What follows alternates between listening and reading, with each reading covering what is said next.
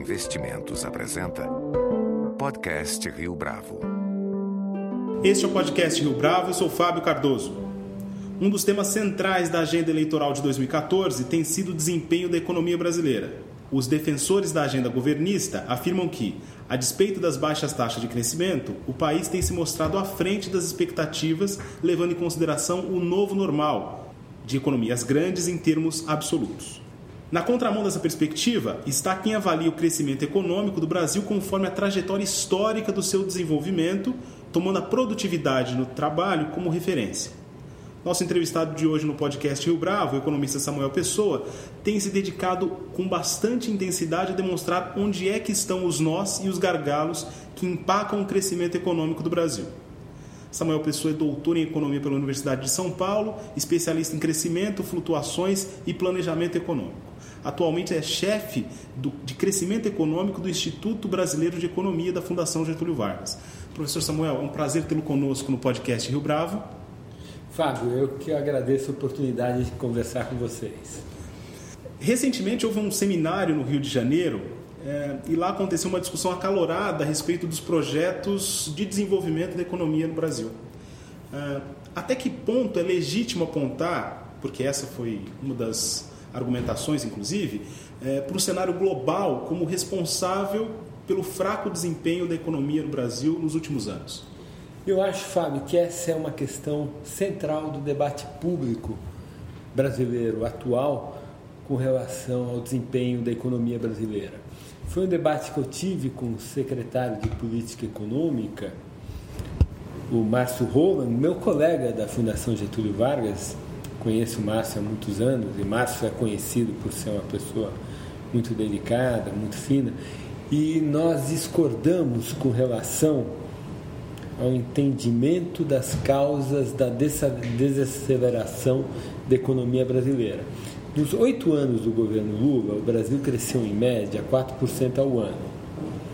Nos quatro anos da presidente Dilma, se confirmar a expectativa de mercado de crescimento de 0,3% esse ano, do FMI, o crescimento será em torno de 1,6%, 1,7% ao ano. O que significa uma desaceleração de 2,3, 2,4 pontos percentuais. É uma desaceleração muito forte. E é uma desaceleração em quatro anos, não é um período pequeno. Então já é difícil argumentar que essa desaceleração é um processo, é um fenômeno cíclico. E aí tem um grande debate que ocorre entre aqueles analistas que avaliam que a política econômica atual, do atual governo, é que é responsável por esse desempenho muito ruim, e aqueles outros analistas que são simpáticos à atual política econômica e, portanto, avaliam que essa desaceleração se deve à desaceleração da economia internacional. E esse foi o debate que eu tive nessa oportunidade com o secretário de Política Econômica, Márcio Holland.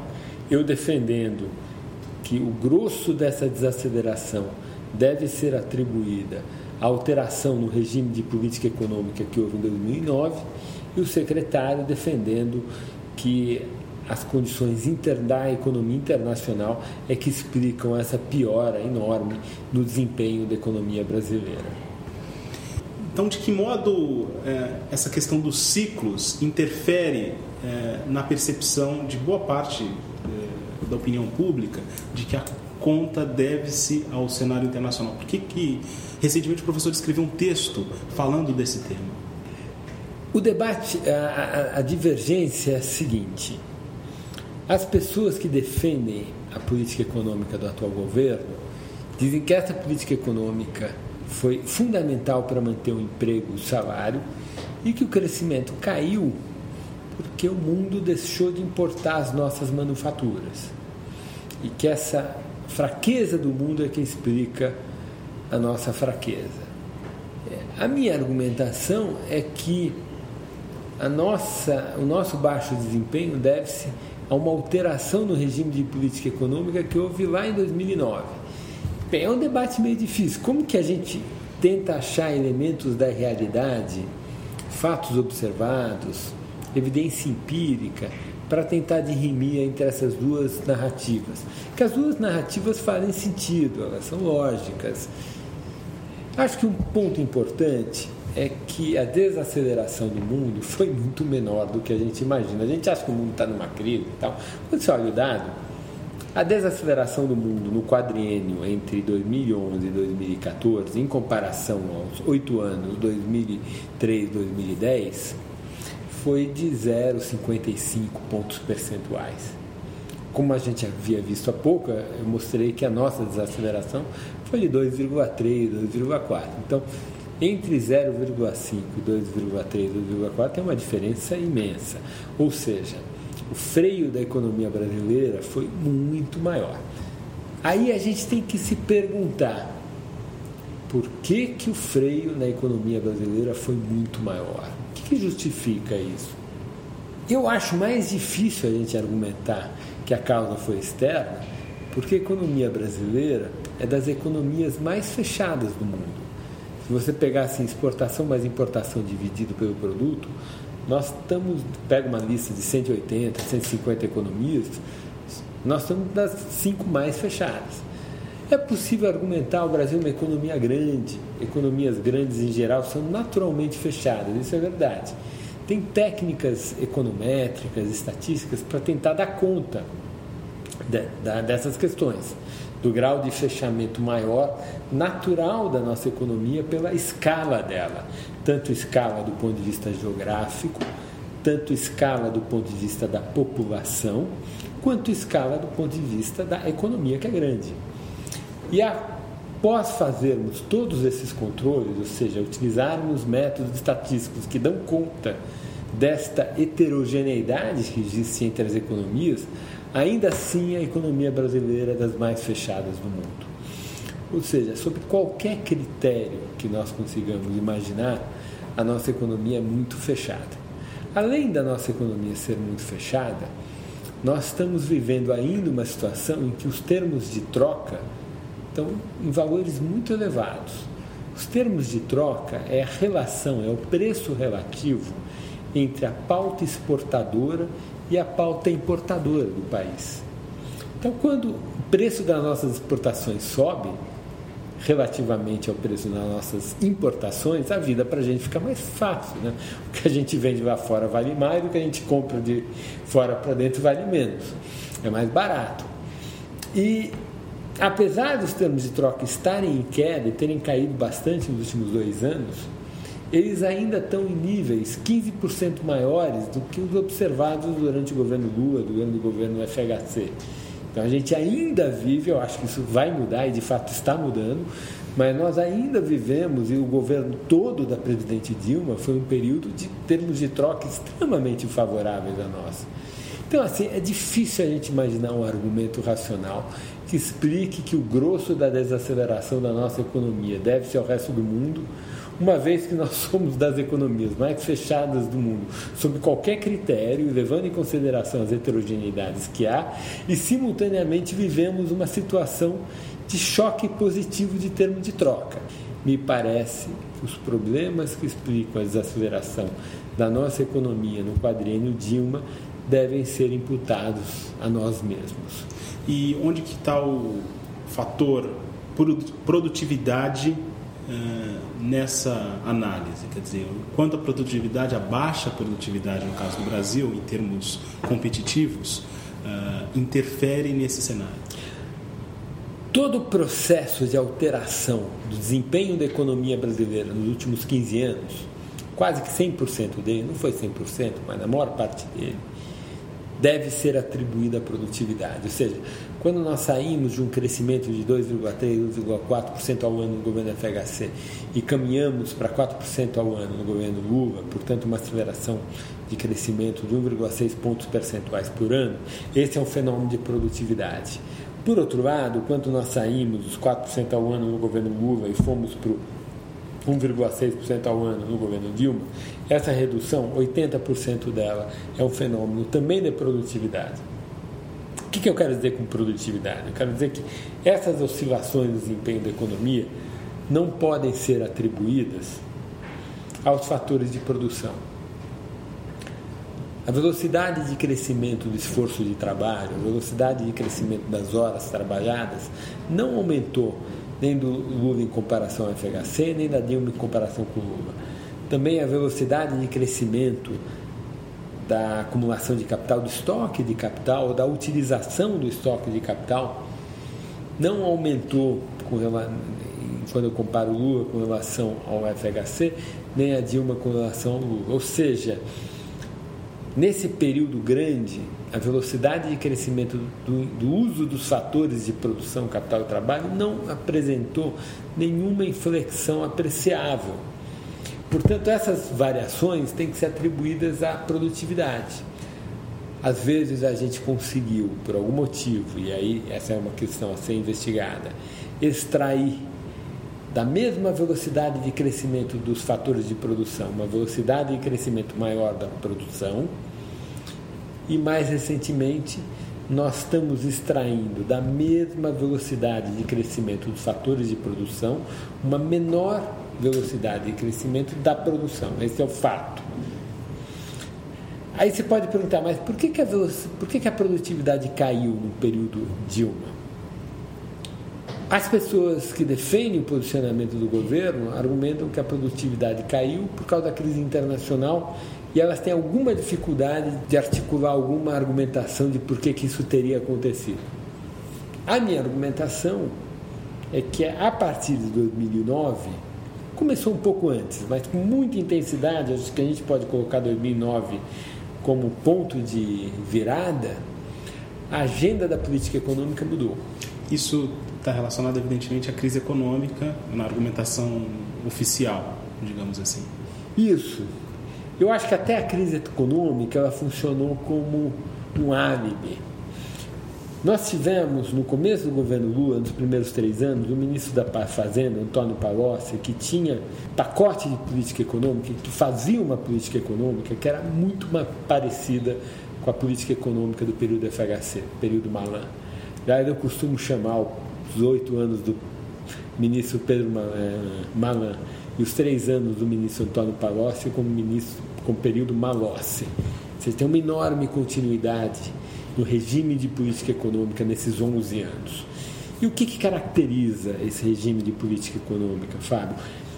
É, eu, eu acho que a gente pode dizer que na formulação da política econômica no Brasil hoje, nós temos duas agendas duas agendas totalmente distintas.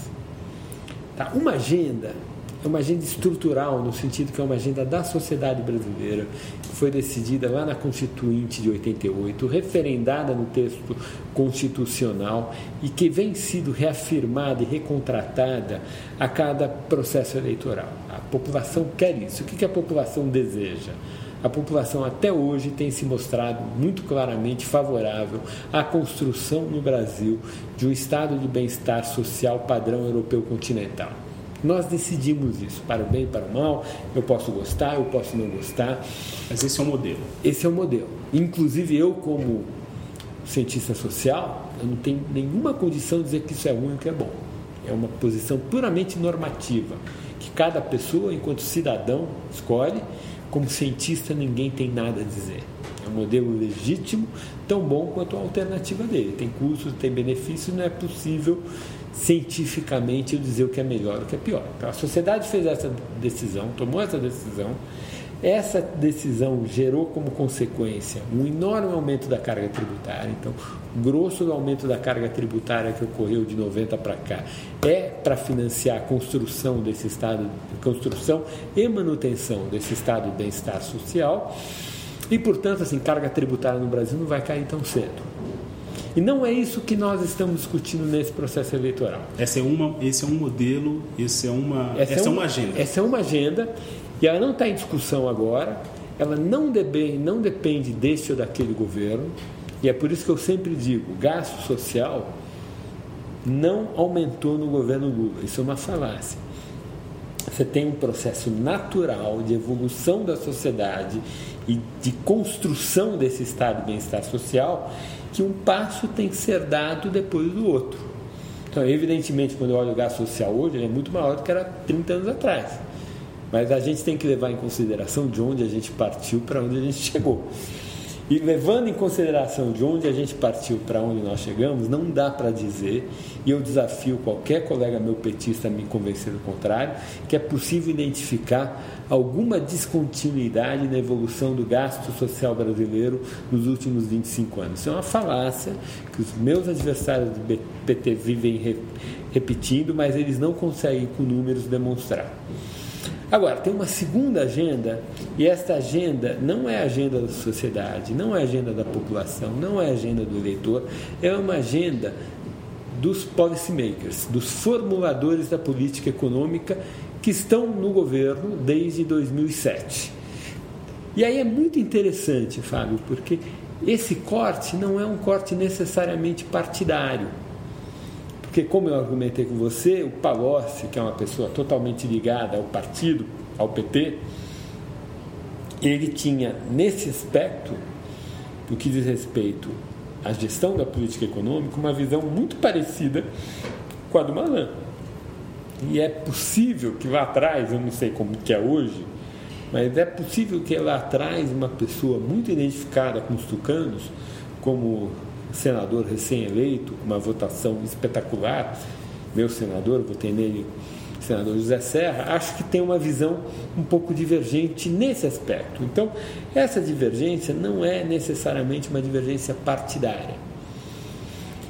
Ela está associada à interpretação que as pessoas fizeram, que diferentes pessoas fizeram, do processo de desenvolvimento dos tigres asiáticos, Coreia, Taiwan, Japão e agora a China.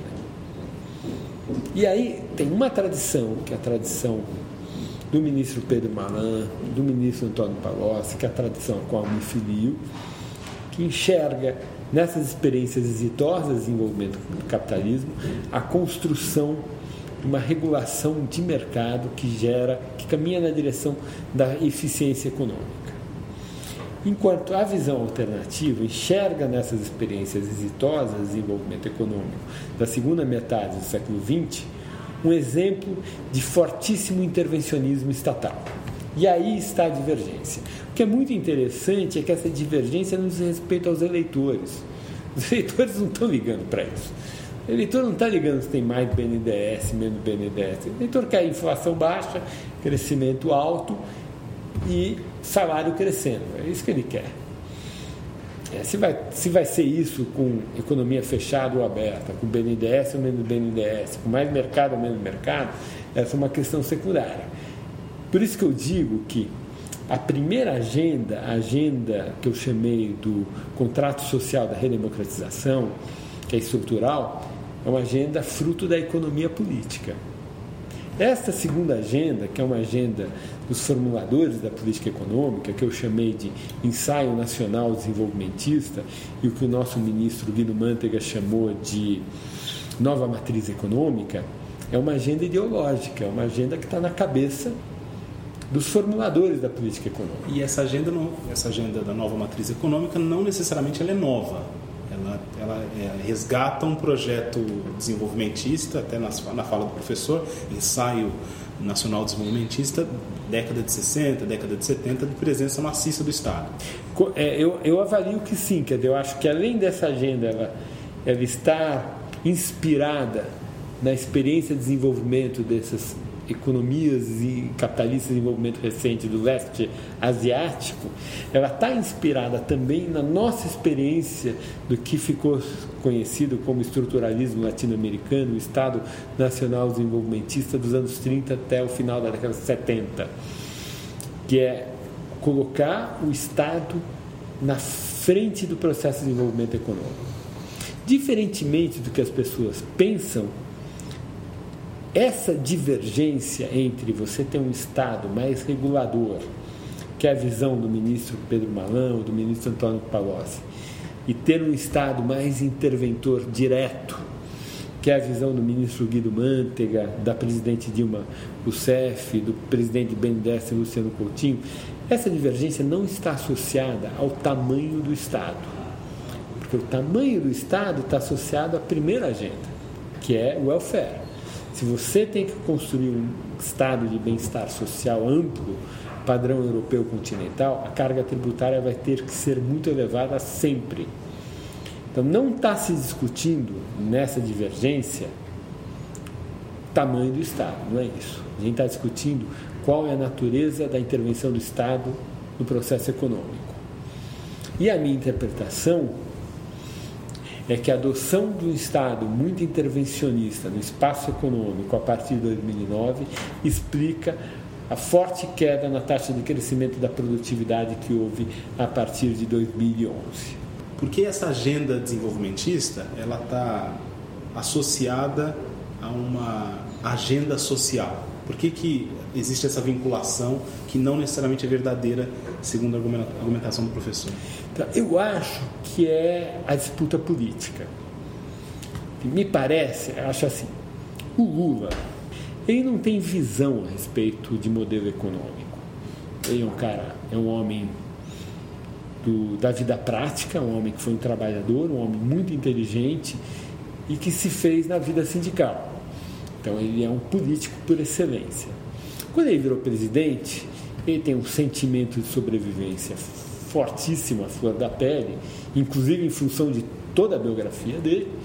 Ele viu que ele tinha que negociar com o mercado. E a negociação com o mercado produziu Palocci, que é uma continuação do Pedro Malan.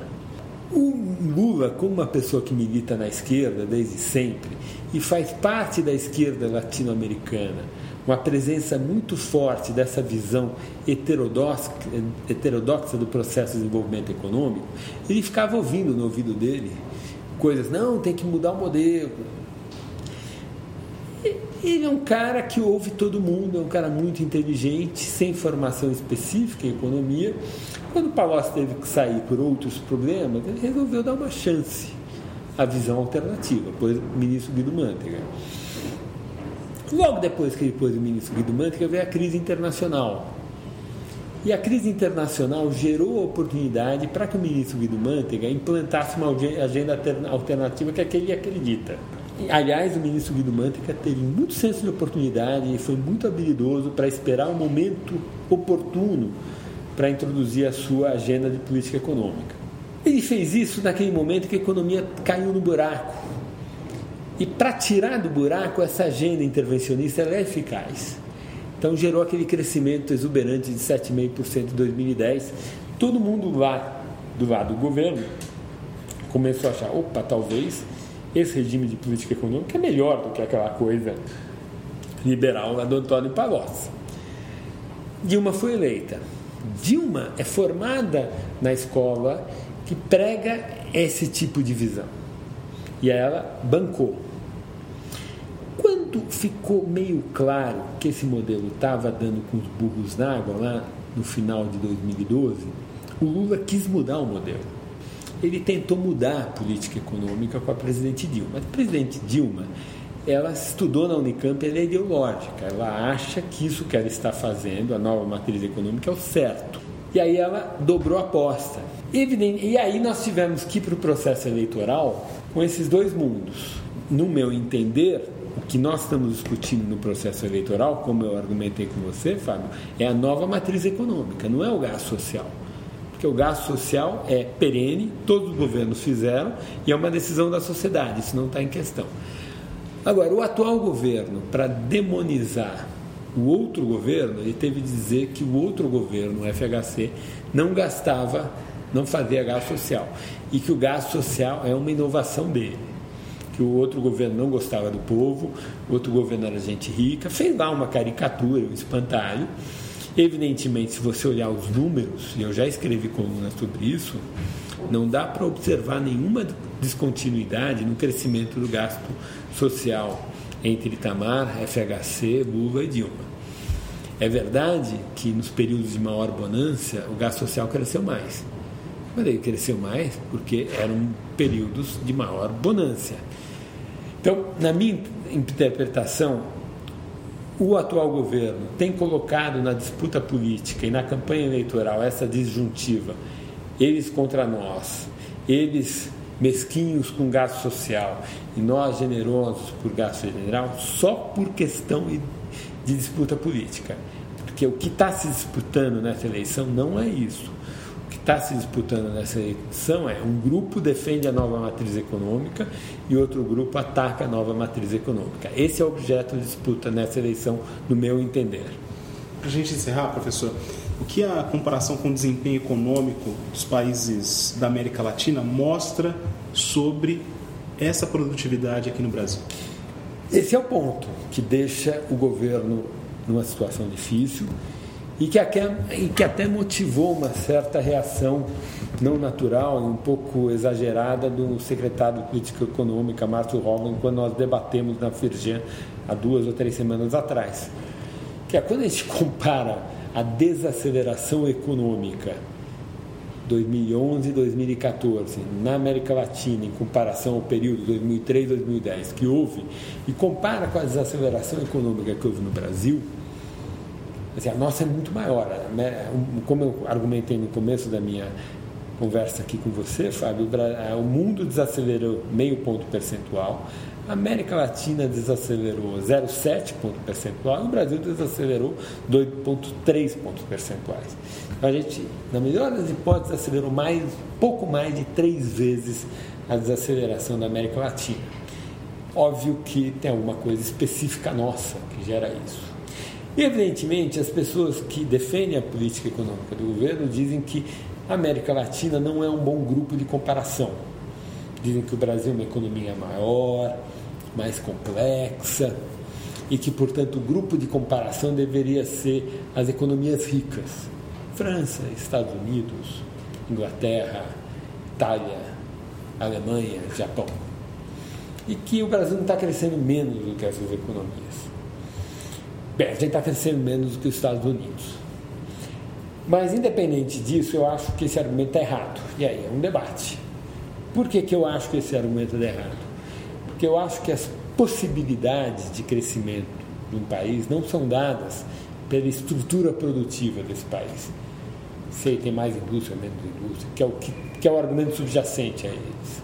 O que eles dizem é a nossa estrutura produtiva já é igual à estrutura produtiva de um país do primeiro mundo. Então, o novo normal nosso é crescer que nem os países do primeiro mundo, os países do primeiro mundo estão crescendo um e meio, nosso normal um e meio.